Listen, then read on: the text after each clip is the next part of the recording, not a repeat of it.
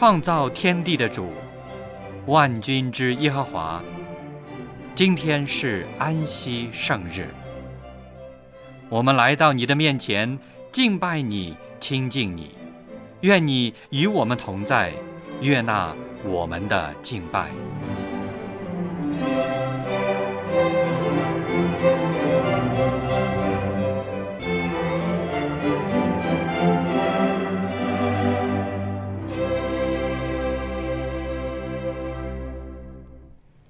各位弟兄姐妹，亲爱的朋友，主内平安。想在这里祝您安息日快乐。很多时候，我们都在为自己、为家庭忙忙碌碌，有时会感到很疲倦。所以，上帝设立了安息日，要我们在这一天歇下一切的工作，专心来到他的面前，全心敬拜他。因为他是大有慈爱和怜悯的主，他要将最好的福分赐给我们。现在就让我们平静心情，来到上帝的面前，单单的敬拜他。圣日崇拜现在开始，请打开颂赞诗歌，一起来唱赞美诗第一百八十四首《欢乐》。安息日。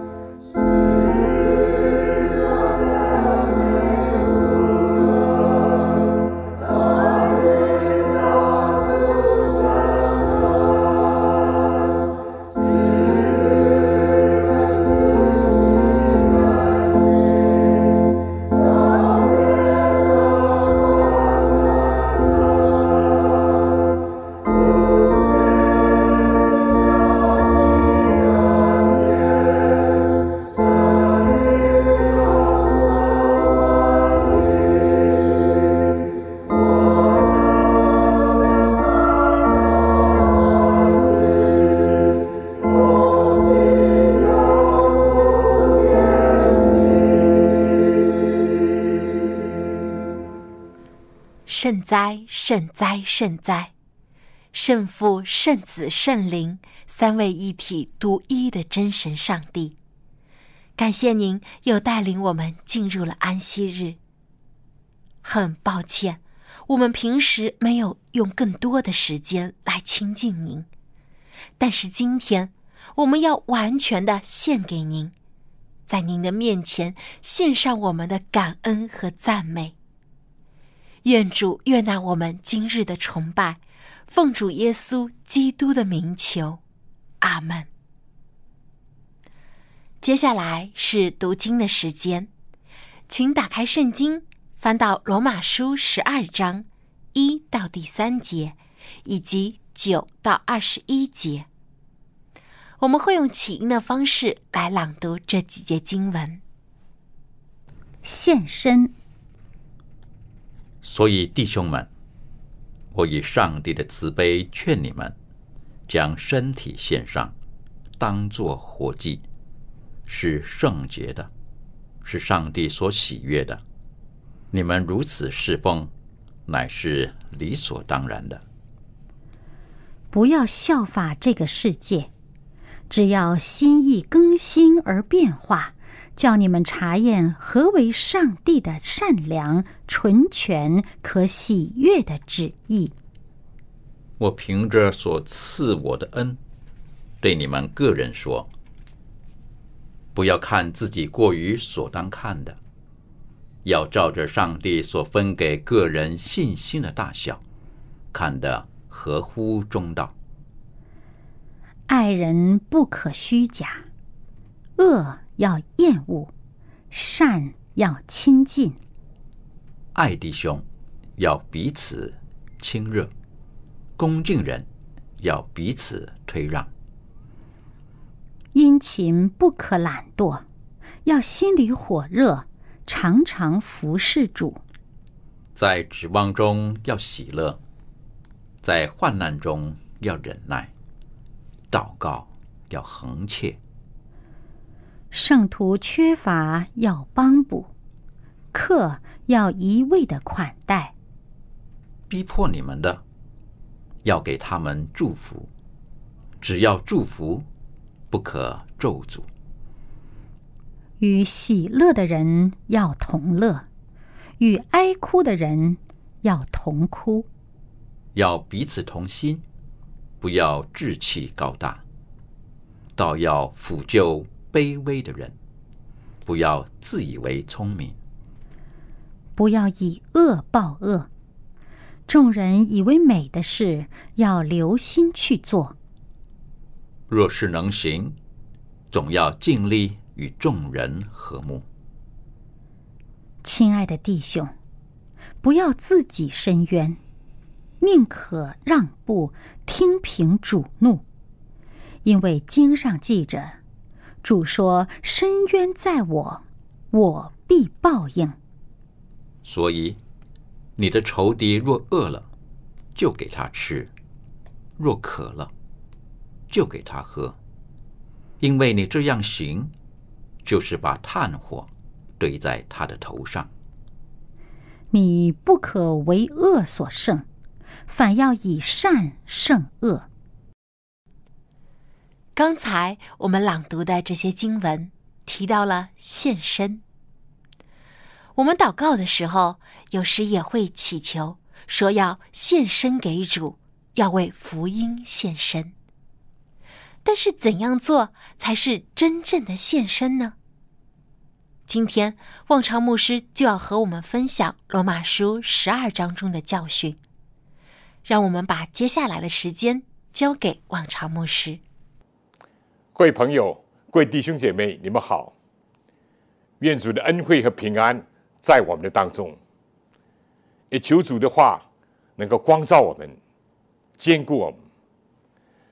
我们都知道，有个叫保罗，他以前叫扫罗，以前是一个逼迫耶稣基督、逼迫基督徒，所谓逼迫这个拿撒勒党一党的人，但他在大马士的路上，也就今天叙利亚的首都大马士革的路上，耶稣向他显现，啊，他悔改了，他知道他逼迫的还不是人，是逼迫的是主耶稣基督，用脚去踢刺是难的，他除去了自己的一个骄傲以及盲目，所以圣经讲有一度他眼睛瞎了，他受洗呢以后呢。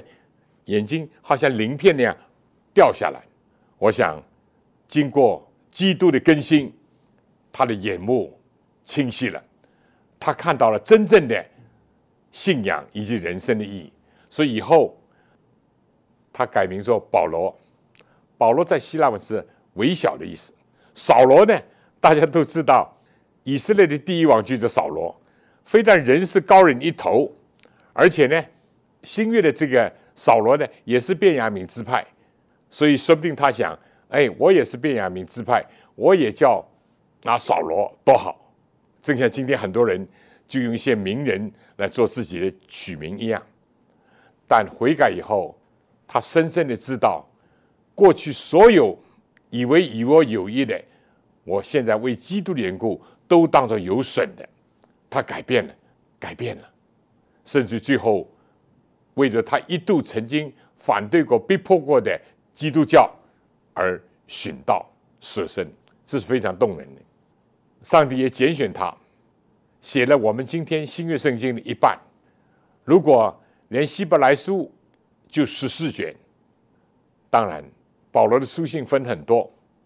我曾经在安格亚州大学教过一门保罗书信，要教牧书信啊，早期书信、监狱书信，还有保罗论救恩的书信。而今天我想跟大家分享，就是罗马书当中的一章，你猜哪一章？十二章。因为历代以来，很多基督徒在圣经里面有几个篇幅是最喜欢学习、研究、诵读，甚至背诵的。其中有一章就是罗马书十二章。我们知道，保罗的很多书信当中，罗马书是一个非常重要的卷书。当然，每一卷都重要，但是罗马书有它一个突出的意义。被认为是一个自由的大宪章，因为罗马书里面有一个重要的教义，就是因信称义。讲的全面点，就因信耶稣基督而得称为义。但这卷书呢，也有些人有些误解，甚至于有人对整个的保罗所有的领受的教训有误解，以为保罗是反对律法，其实。我自己的学习，以及从圣经领受，保罗不是反对律法的本身，因为他多次的提到，律法是圣洁的，是公义的，律法是善良的，律法原是好的，这些都在保罗书信里面可以找到。律法反而是怎么样？他说因信我们就废掉律法嘛？断乎不是。所以这很清楚，他是肯定律法的，只是他反对的是律法主义。因为他自己就从这个阵营里面出来，律法主义是什么呢？第一，我体会圣经里面，第一就是说守律法的表面跟字句；第二呢，就是以为自己有力量能够守这个律法。当然，正因为是字句，当然就连字句也不是这么容易守，是不是啊？但他们认为自己有力量能够守。更甚的呢，他们以为守了就有功劳，就可以得救。比这个更加可悲的说，是什么样呢？他们可以审判别人，觉得自己是完全的守律法的，可以审判别人。这是律法主义。保罗就是从这个阵营里面，他这过去所以逼迫基督徒，就是感觉到啊，我要为祖宗的这些观点要大发热心，要。逼迫反对那些不赞成、不接受这样的人，到后来他恍然大悟，所以罗马书是特别强调，跟加勒泰书是特别强调突出上帝的恩典，在基督耶稣里因信称义，而不是因为行为称义，也不是因着律法称义。但是，一讲到这个呢，又有人误解了，以为保罗啊。那么你说他不反对律法吧？他这种反对是行为，那更错了，更错。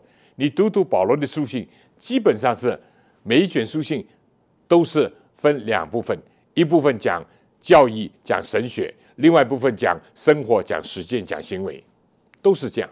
罗马书甚至这卷着重讲因信称义的书信也不例外。我们看看第十二章。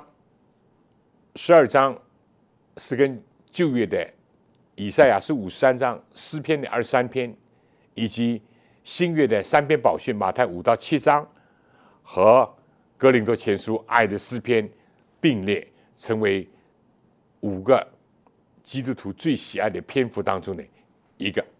好了，我们现在来看一看这个罗马书第十二章。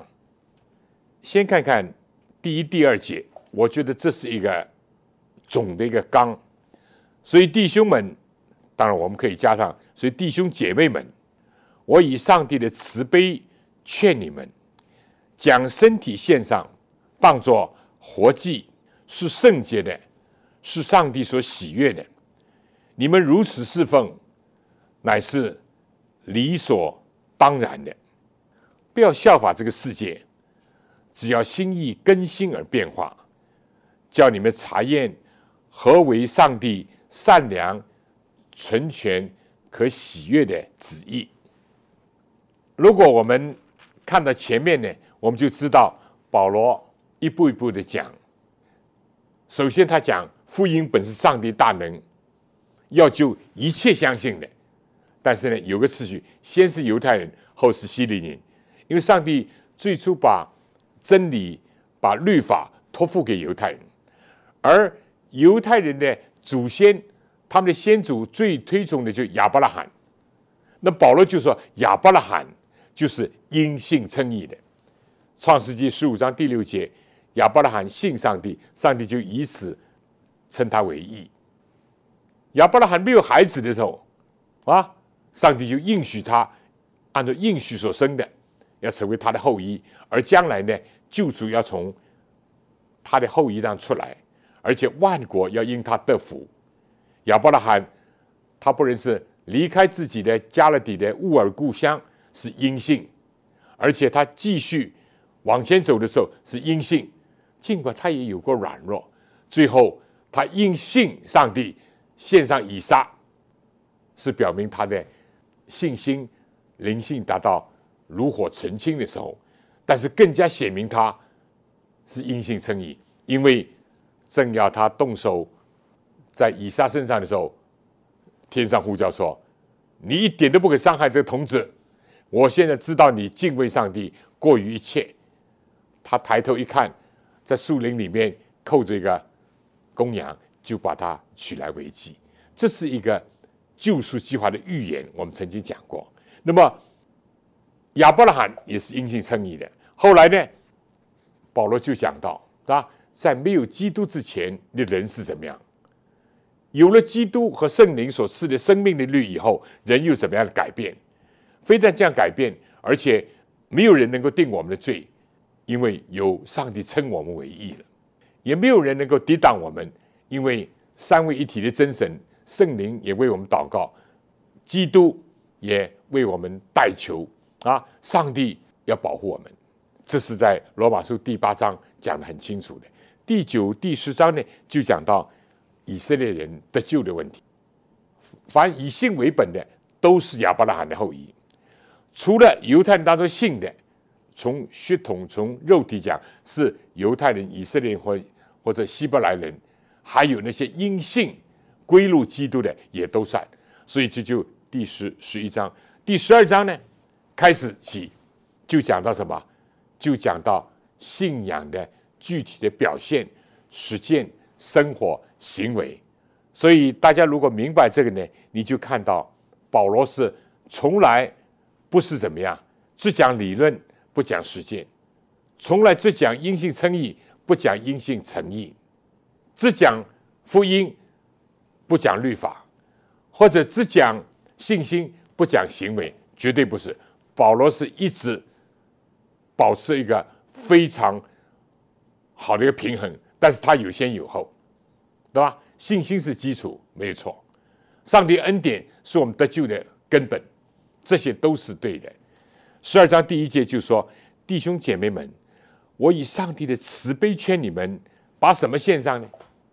把身体献上，当做活祭。”啊，保罗是犹太人，当然他非常熟悉过往几千年来都是献祭，对吧？其实你追溯从亚当夏娃就有，对不对？虽然没有写的明显，这献祭的制度啊，一度我也讲过。中国人也是，中国的“牺牲”两个字是吧？这繁体一个牛上面一个羊，中国古代也是用牛用羊献祭的。你如果读旧约圣经，就是用牛啊，用羊啊，啊，如果穷人呢，上帝很体恤，用斑鸠、用鸽子来代替。当然，主要的燔祭都是要杀生的，都是要流血的，都是要死亡的，因为若不流血，罪就不得赦，对不对？那么保罗这里说呢，要有活祭，不是死的，死的不要。意思就是鼓励我们。耶稣来了以后，当然我们都知道，我们根本就不献祭了，对不对？根本不献祭，不用牛啊、羊啊、斑鸠啊、鸽子不。而且呢，保罗在这里发挥一个正面的一个教训，就是说要当做活祭。我们知道旧约除了凡祭、赎罪祭等等要杀生，还有平安祭和素祭，还有奠祭，这些是植物的多，对不对？不过呢。当现在饼的时候，麦子也已经磨成粉了。保罗在这里强调说，要活祭，把什么当活祭呢？把我们的身体献上。但这里的身体呢，不是单单指着肉体，是指着我们的全人，指着我们的全能，我们的心智、我们的意念、我们的感情、我们的身体，就像。新约圣经耶稣所讲，要尽心、尽性、尽意、尽力爱主你的上帝，尽心、尽性、尽意、意志、尽力、体力、身体各个方面要献上。这对我们很有提醒，对不对？有的时候有些人只献上心意，但体力方面呢，他就哎呀，我已经许愿给上帝，我已经怎么样怎么样，他体力、身体方面他就不力行了。但也有些人呢，只是献上人家看得见的外表的东西，没有把心归主。所以保罗这里说，当把身体献上，献是怎么样？完全奉献，不要死的，要活的，不要一部分，要全全体。这对我们是有启发、有教育啊。那么降献呢，是圣洁的，是上帝喜悦的。从上帝方面讲。我们就分别为圣了。我们其实都是软弱的、污秽的，但当我们一献上的时候呢，上帝就把我们分别为圣，就像很多牛羊一样。当他一带到圣殿，他已经跟一般的牛羊已经不同的意义，因为它是一种预表的意义了。牛啊、羊都是预表着要来的救主，是不是啊？所以施洗约翰在约旦河看见耶稣来受惊，说：“看呐，上帝的羔羊，除去世人罪孽的。”他是替罪羊，他为我们牺牲，所以当我们一献上的时候呢，我们就是圣洁的。上帝把我们分别为圣了，上帝是喜悦的。我们知道旧约献祭的时候，有残疾的不能献的，啊，瞎眼的、缺腿的都不能献，要完全。上帝喜悦是在怎么呢？是我们在基督里面，他看我们是完全的，这是在上帝。而下面呢又说。我们如此侍奉呢，乃是理所当然的。这侍奉这字呢，跟敬拜也是一个字。我们这样的敬拜，这样的侍奉呢，是理所当然。为什么？大家有没有想过这个问题？因为耶稣已经为我们献祭，耶稣已经为我们牺牲。他是神成为人，这是第一个我们不能接得到的。第二个，我们献上的只是一个活祭，他。献上自己做一个燔祭，完全为我们舍身流血，所以我们这样的侍奉，我们这样的敬拜呢，是理所当然的，理所当然的。这段教训非常的好。有的时候呢，有些人献身觉得，哎呀，我好像为上帝做了很多事情啊，尤其是遇到。呃，有些传道人遇到有病痛啦，遇到生活有点困难，总觉得，哎呀，我为上帝献上这么多，怎么今天这个遭遇啊，又生病啊，或者又生活又遇到困难了等等啊，啊，如果我们一想，耶稣基督为我们所献上的，我们就惭愧了。我们再怎么献，也是理所当然，你说是不是啊？这非常重要。好了。要做到这个，要怎么样呢？下面保罗又进一步的啊提到了，不要效法这世界。怎么我们能够献身呢？怎么能够被上帝悦纳？怎么能够成为圣洁呢？第一，不要效法这世界；第二，心意要更新而变化；第三，要查验什么是上帝良善、圣洁、可喜悦的旨意。就是三部三部曲，不要效法这世界啊！尤其在外面，在心里。今天效法世界多不多？很多啊，对不对？啊，有的女孩子这个烫头发，又是戴安娜的发型，又是这个那个，对不对？男的又是啊，我也讲不出啊，这个这个球王啊，什么什么的，他是穿什么鞋的？我也穿什么鞋？他是什么衣服？我什么衣服？效法世界。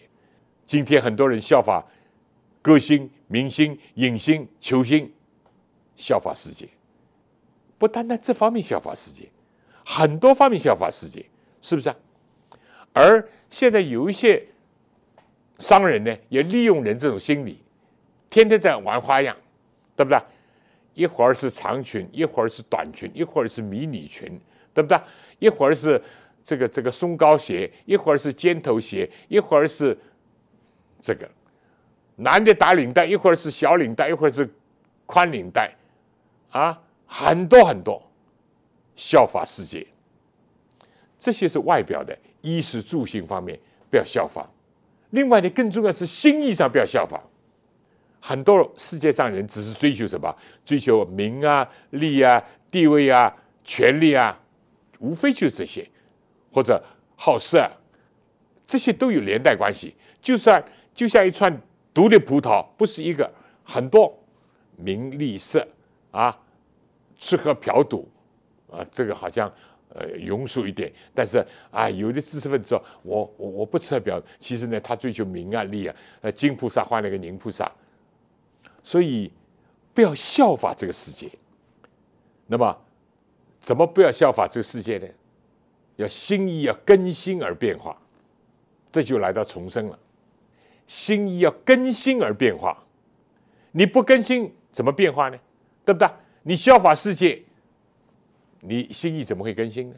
这两者是，你要效法世界，你心意不可能更新；你要心意更新，你就不要效法世界。你不效法世界，要心意更新，就要变化。变化，你不变化，那还是走老路，还是依着旧的轨迹在进行，还是一颗属肉体、属欲望的一个心在主宰你的一切。这两点实在太重要了，在今天，我们真的看见，但不容易做的，心意更新而变化，怎么更新啊？不是说改头换面，不是修修补补，改良主义是不行的，要脱胎换骨，要洗心革面，对不对？我们知道，外面的改容易，尤其到现在，大家知道有整形。整形术是吧？美容学，对不对？我这个弟媳妇本来也做整形，整形外科的，啊，现在她不做了。法国据说，你哪怕因着工伤、因着事故，脸上斑斑巴巴，他可以把你整个的脸改换一下。有人为了做某种特殊的工作，也来个整形。这些外表用钱财、用这个技术。有的时候能够改变我们外面，啊，所以今天很多人热衷于美容，热衷于整形，哇，但是很可能是效法世界。更加你要他心意更新而变化，做不到，做不到，因为他是向往的，跟心意更新而变化是背道而驰的。今天这个世界的潮流很大，所以我们要求主，要帮助我们。正像保罗接受这个劝勉说：“不要效法这个世界。”呃，在基督教里面，圣经当然是最最重要的书，是经典，是上帝所启示的。在基督教的作品当中，尤其文学领域，有人认为《天路历程》是影响力很大的，出版的很多，看过人也很多的。另外一本呢，还有一本名著是中世纪的啊。imitate of Christ，就中世纪的 Thomas 所写的，他是什么呢？叫尊主圣凡，或者是效法基督。这是一个中世纪的一个修道士所写的。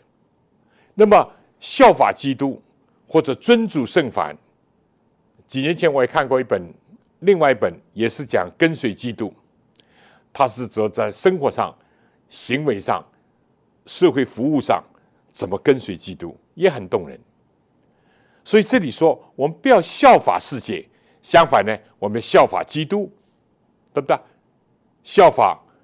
走在我们前面的这些圣徒、这些先贤，他们的克己、他们的牺牲、他们的追求、他们的圣洁、他们的勤劳，我们效法。要效法的，叫心意跟心而变化，这两者是相辅相成的。心意更新而变化，就是我们越来越像基督、效法基督，对不对？你效法世界，那么我们非但是不会变化。而且越来越沉浮，越来越变老朽。好了，第三呢，要查验何为上帝善良、纯全、可喜悦的旨意。基督徒不是做一个盲从的人，基督徒也不是怎么样宣传的是愚民政策啊。我们人不要思想的，不要头脑的，不要不要不要这个的。人基督徒应当会有分辨是非。但最最重要的是分辨、查验、考察、检验，什么是上帝善良、纯全、可喜悦的旨意啊？这三者也很有关系的，对不对？善良、纯全，善良就是好，上帝旨意一定是好，但好的还不一定等于就是上帝旨意。善良、好的，甚至有一定不一定是完全。纯跟全，最要紧的是，上帝说喜悦。耶稣基督在世上说：“我常做我父所喜悦的事情，讨上帝的喜悦。”但不像世界上讨好人一样，讨上帝喜悦就是说遵照上帝的旨意，遵照上帝的吩咐，遵照上帝教训而行。但这个有的是要查验的，有的时候有的场合容易分辨，有的时候真的不容易分辨。啊很多人常常问我这问题，我很想写一本小册子，就说怎么寻求上帝旨意。第一，要符合圣经的原则性的教导，对我们教会讲，还可以参考预言之灵的著作，这是第一。第二，追求寻求认识上帝旨意的时候，还要有圣灵的光照和感动，在祷告里面。在第一部分是接着圣经，第二部分接着祷告，第三部分呢要思考。上帝毕竟给我们一个头脑，对不对？人不是人非木石，我们不是没有思考能力的。当然，最进入世界以后，我们的理智、我们的思考都受损了，甚至有的有差错。但毕竟人还是要思考的，因为上帝还给我们一个头脑，要思考。像这里要查验。考察、检验、思考。第四呢，要看上帝在环境当中的带领。第五呢，我想应当要和其他的同工同道，尤其有经验的人一起来揣摩，一起来寻求上帝旨意。如果大家都阿门，大家都有相同的看法，这几方面综合起来，就能够知道什么上帝旨意。那么，好了。下面呢，保罗讲到好多啊。第一点就是对自己的看法。我凭着所给我的恩，对你们个人说，不要看自己过于所当看的，要照着上帝所分给个人信心的大小，看得合乎中道。正如我们一个身子上有好些肢体，肢体也不都是一样的用处。我们这许多人在基督里成为一身，互相联络，做肢体。也是如此，这里面就是有一个重要的问题。第一问题是解决我们现生重生的问题，所以我每一天应当献上我们自己，每一天要不效法世界，要拒绝世界的引诱试探，相反呢，要不断的思考上帝的话，昼夜思想上律法，这人变为有福。不从恶人计谋，不占罪人道路，不做亵慢人座位，唯喜爱耶和华律法，昼夜思想，这人便有福。诗篇第一篇开始是这样讲，对不对？这就是一样的意思。一个不从不效法，一个呢要思想上帝的旨意、上帝律法，然后马上面对着很现实，一个就自己，一个是别人。一个重生的人，一个不效法世界人，一个被上帝改变人，对自己对别人看法一定会有变化。以前可能是以自我为中心的，以前可能是夜郎自大的，以前很可能是目中无人，那现在呢，把自己看得合乎中道，对不对？不偏左，不偏右，不夸大自己，也不要妄自卑渺。看得合乎中道、中庸之道，真理都是不偏的，是全面的，是平衡的，是中庸的，这点非常非常的重要，对不对？有人固然是很自高，这是要不得；但有人很自卑，也不好。不要让骄傲跟自卑折磨自己，就像古代中国打水的落炉那样，一上一下，一上一下，一会儿这个满了，一会儿这个空了。一会儿这个空了，那个满了，不要让骄傲自卑折磨自己。看别人也是这样，对不对？如果我们自己不改变，我们对人，我常常就想，比我好的，我就骄傲跟嫉妒；比我差的呢，我就自满、自大，看不起他们，必然是这样。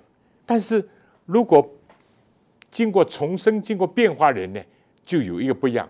看自己一个看得合乎中道了，哦，他比我好的，我感谢上帝。上帝啊，也给别人有这么多的恩赐，我感谢上帝。比我差的，我不是看不起他、卑渺他、践踏他，我要帮助他，因为上帝给我恩典，可以提携他，可以帮助他，不知吗？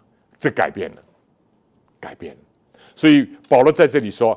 要按照上帝所分给个人的信心的大小，看得合乎中道。他这就好像身体上有很多的肢体，肢体不是一样的用处。保罗在哥林多书里面讲到，如果都是眼睛，没有鼻子怎么？如果都是鼻子，没有嘴巴又怎么样？每一个四肢百体五官都有用处，互相怎么样？互相搭配，互相看好，互相尊重，这才是要的。如果互相对立，如果互相轻视，那就糟糕了，对吧？那全身就不得安宁了，对不对？你牙齿疼的时候，是不是全身都疼啊？对呀，对呀，对不对？你有有有一度，我我有个耳朵好像听不大清楚啊。当然后来我经过冲洗以后，原来啊有很多的这个脏的东西在里，一冲洗了就平衡了。否则，我觉得在路上走的时候好像不平衡。意思什么呢？我们必须要每一个肢体都需要，每一个肢体都有用处。这是一个很大的一个奥秘，又是一个很大的学问，又是一个很难学会的一个功课，就是人际关系。人际关系无非就是两个，一个看自己，一个看别人。怎么看别人，怎么看自己？两个一不正确。都不太平，这是真的，对不对？所以这里面很重要。下面呢，他就说，肢体不是一样的用处。我们许多人在基督里成为一生，互相联络做肢体也是如此。我们是一个怎么样？基督是头，司令部指挥，我们四肢百体是要协调、要配合、要互相的。要帮助联络成为一生，对吧？那么这个非但是在教会里面，在社会上也是这样。我这些年我已经有一点感悟，我总觉得以前有的时候我们教会人只注重天国啊，只注重教会啊，有的时候我们对社会的一切，我们关怀的不够，我们甚至于欣赏的不够，尊重的不够。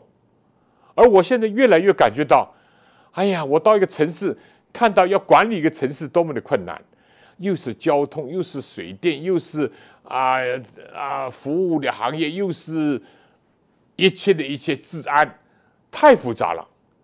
你就连建筑一个城市，都要经过多少规划，要经过多少人？我们有的时候，这是我自己的感受，可能别人不是这样，对不对？我们基督徒教会里面人，甚至做传道人，应当欣赏别人，欣赏社会上所做的很多的服务、很多的工作、很多的安排。没有他们，我们能生活吗？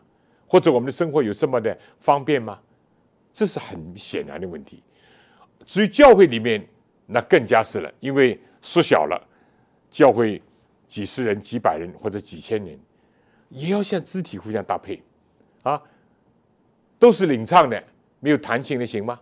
都是弹琴的，没有领唱的可以吗？都是讲道的，没有做招待的可以吗？都是做司库管钱的，没有一个人。能够做行政管理，其他的行吗？哎，太多了，四肢百体都有功用。讲是容易，但他具体做的时候呢，不这么容易。有的时候每年到了改选唐董会，你请他说：“哎呀，不行了，不行了。”有的是过分的妄自卑渺，有的是假谦卑真骄傲，有的呢，怎么样？有的真的想。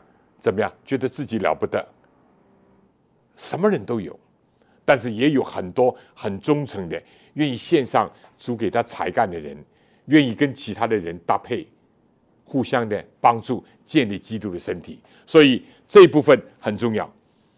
所以下面呢，保罗就提到具体的，按照我们个人所得的恩赐各有不同，啊，或说预言，就当照着信心的程度说预言；或者指示，就当专业之事。或者教导的就当专业教导，或者劝化的就当专业劝化。当然，你看“专业”“专业”两个字旁边下面有点的意思，原文是没有的。意思不是说啊，做传道人就不能做这事啊，这个不是说只能做单一的事情，不是这意思。意思就是要专心啊，应当要感谢，应当欣赏上帝给你的恩典，你就热心的、专心的做这工作，不要。好高骛远，有人呢，这个也想做，那个也想做，眉毛胡子一把抓，好像他样样都能做。不，每个人才干有所不同，恩赐也有所不同，每一个人做不同的，互相欣赏，互相搭配，互相帮助，一起联合，使得肢体更加健长。不要妄自卑渺，也不要过分自高，啊，不要以为样样都做，都能做，但是也不要怎么样，一样都不做。不要做一个大事做不来、小事又不干的人。上帝不在乎做多做少，就看你是不是忠心的侍奉，愿意谦卑的献身，或者劝化就当专一劝化，施舍的就当诚实，治理的就当殷勤，怜悯人的就当甘心。啊，这部分从自己到别人，尤其这个别人，特别是说教会，因为。我们这是接触最多的一个团体或者社团，是不是啊？好了，下面就讲到教会不是生活在孤岛或者真空哦，我们教会还在社会当中。那么对其他人呢？啊，当然也包括教会，爱人不可虚假。下面呢都是很多名言，差不多一每一节可以讲一次到，爱人不可虚假。恶要厌恶，善要亲近。这现象，今天的社会怎么样？甚至我们反省教会怎么样？有没有虚假的爱人呢？哎呀，嘴巴里面讲的又甜又滑。哎呀，我爱你啊，我关心你啊，等等。其实虚情假意。社会上，因为社会人多嘛，可能看得听得多。但教会里面，我们要防这一点，对不对？要防这一点。恶要厌恶，哦，有人以为基督教只是圣诞老公公、和事佬，对不对？其实恶的东西要厌恶。基督徒是一个爱憎分明的人，爱要真的爱，不要虚情假意。恶的东西，当出生的时候应当出生，当表态的时候要表态，当发怒的时候要发怒。耶稣有一次发怒吧？不止一次了。你如果读新约圣经，我们很奇怪。耶稣还在安息日发脾气，看见这假冒伪善的人，看见这些啊这个虚情假意的人，看到那些只顾自己的声誉啊，只顾自己的地盘呐，而不顾人的死活痛痒的人，耶稣怒目看他们。因为耶稣在安息的医病，他们就说不能医病啊，医病是犯安息啊，等等等等。耶稣怒目的看他们，发怒啊！所以基督徒恶要厌恶。当然，我们不要轻易发怒，对不对？这点我们要防备啊，要防备啊！我自己有的时候也觉得有亏欠，所以不要轻易发怒，但是不等于不要发怒啊！恶要厌恶。不是说，哎呀，和事佬样样都是和稀泥，没有的。善要亲近，恶要厌恶。好了，爱弟兄你要彼此亲热，不要了。有的人呢，真的是跟你握手了，也是好像是讲了一句就是表面功夫，对不对？爱弟兄要彼此亲热，亲热不亲热，你说能体会吧？能体会的。就像糖跟糖精能分辨吧？应当是能分辨的，对不对？恭敬人要彼此推让，恭敬人要彼此推让。耶稣讲个比喻，人家请客了，你不要跑上去啊！我早点去，先做个头位，先做个首位。耶稣说：不要，你最好坐坐旁边点，请愿人家以后请你上座，你不要坐了上座，人家叫你下来。那倒反而不好，恭敬人，但是这个不是出于一种虚假的礼仪，是一种恭敬人，要彼此退让，对不对？我们有的时候做牧师，有的时候也很为难的。一拍照了，总该叫你坐在当中，哇啊，甚至人家要站你，你可以坐啊，坐的要坐当中。我说不必啦，啊，坐当中坐旁边都是一样的。恭敬人要彼此退让，对不对？你不能因为你是牧师，有人比你更加年长。比你更加在主里面啊，更多的这个岁月，那应当恭敬别人啊，彼此推让，殷勤不可懒惰，哈，基督徒不是做懒人啊，殷勤不可懒惰，要心里火热，常常服侍主，这个太好。有可能有人生活在北极、南极或者北方中国的。很寒冷的，但我们心里要火热，要常常服侍主，啊，常常服侍主。下面这句那是更好了啊！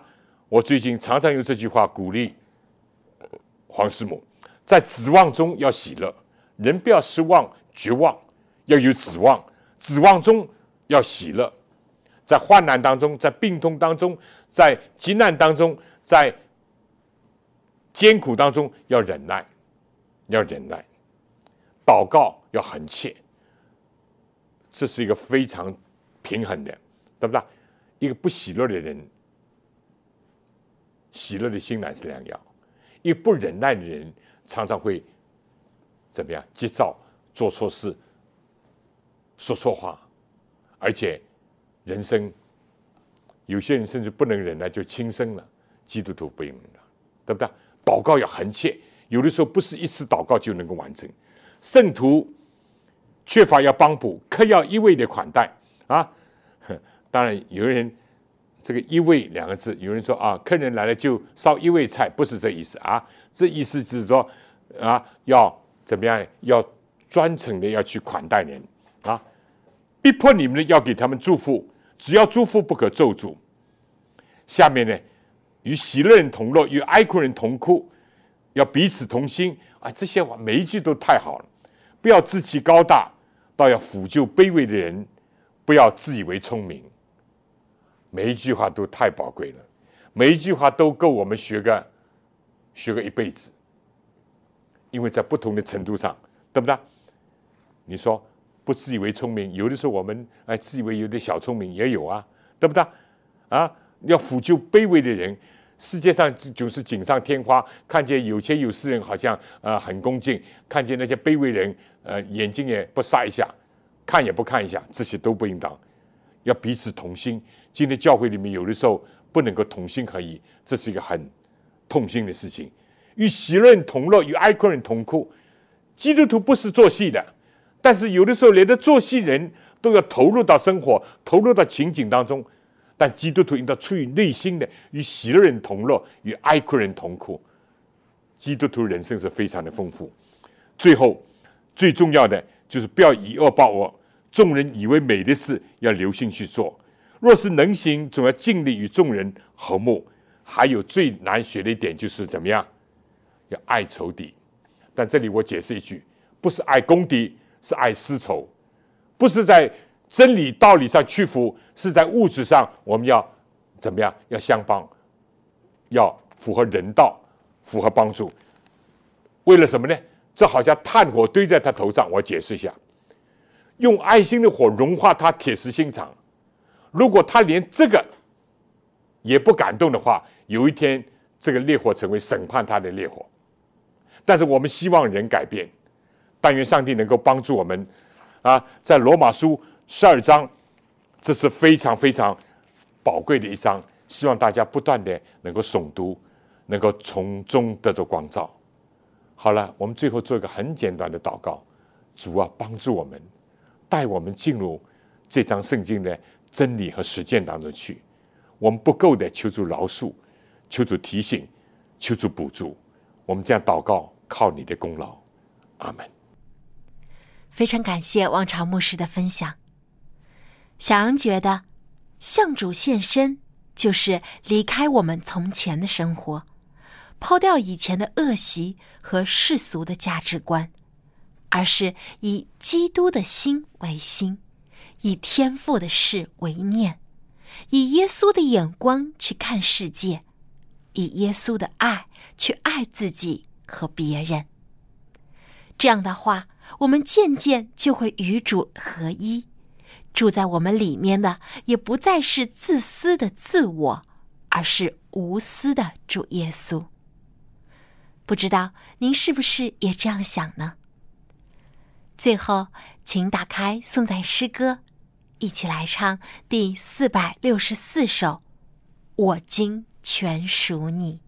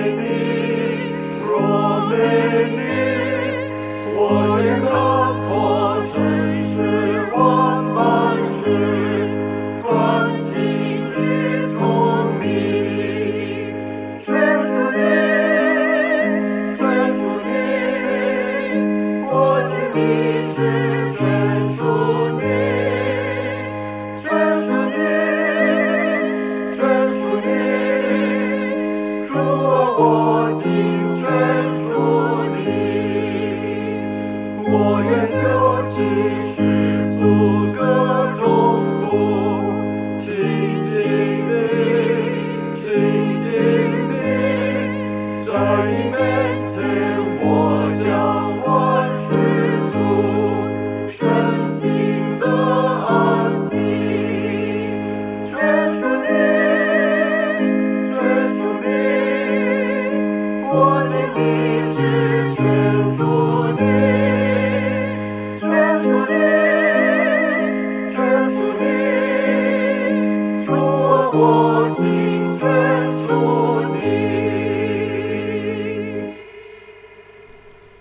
爱的主，感谢您先爱我们，牺牲自己拯救了我们。我们愿意献上自己，当做活祭，与主联合，过圣洁的生活。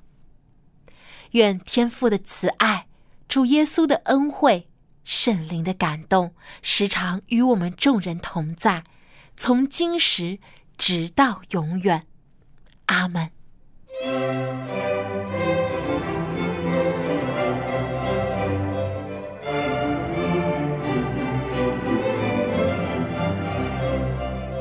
生日崇拜到此结束谢谢收听祝您安息日快乐。